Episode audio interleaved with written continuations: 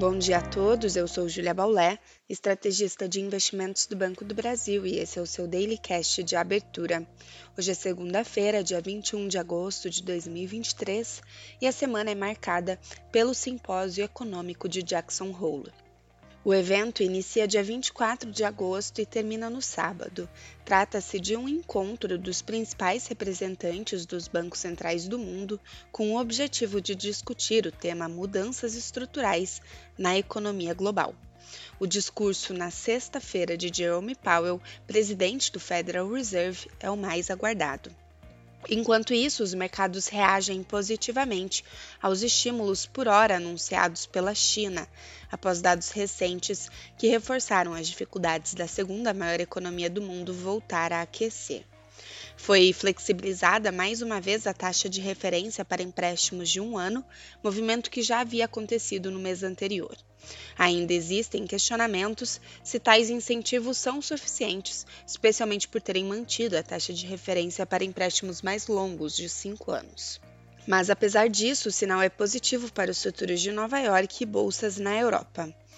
Destaque também para a inflação ao produtor na Alemanha, que recuou 6% em julho na comparação anual, e é sinal positivo para a inflação ao consumidor, que precisa ainda cair.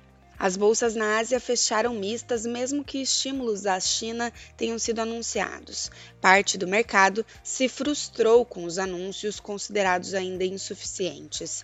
A bolsa de Xangai fechou em baixa de 1,24%. Para o Brasil, a semana passada continuou acumulando perdas para o Ibovespa, mas o índice interrompeu a sequência histórica de perdas e registrou a alta de 0,37% na sexta-feira. Ainda assim, a queda na semana foi de 2,25%, encerrando aos 115.408 pontos. No câmbio, o dólar chegou a bater R$ 5,00 na máxima do dia, mas fechou em queda, aos R$ 4,96. Na curva de juros, observamos um fechamento no pregão, dado a trégua observado nos treasuries nos Estados Unidos, mas no acumulado da semana observamos uma elevação dos prêmios e uma nova inclinação. Para a semana que inicia, o grande destaque da agenda local é para o IPCA 15 de agosto, que sai na sexta-feira. Ainda permanecem as expectativas sobre o andamento da agenda econômica no Congresso, especialmente para a possível votação final do arcabouço fiscal em plenário na Câmara. Enquanto isso, os sinais vindos do exterior são positivos para a abertura dos mercados na bolsa, com as bolsas lá fora em alta e o petróleo também avançando. Em dia de agenda esvaziada, a performance dos ativos locais deve andar em linha com os sentimentos dos investidores globais.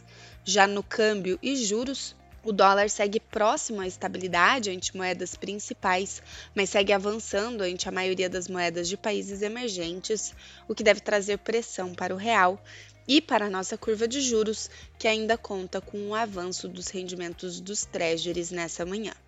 Ficamos por aqui, um bom dia a todos e até a próxima!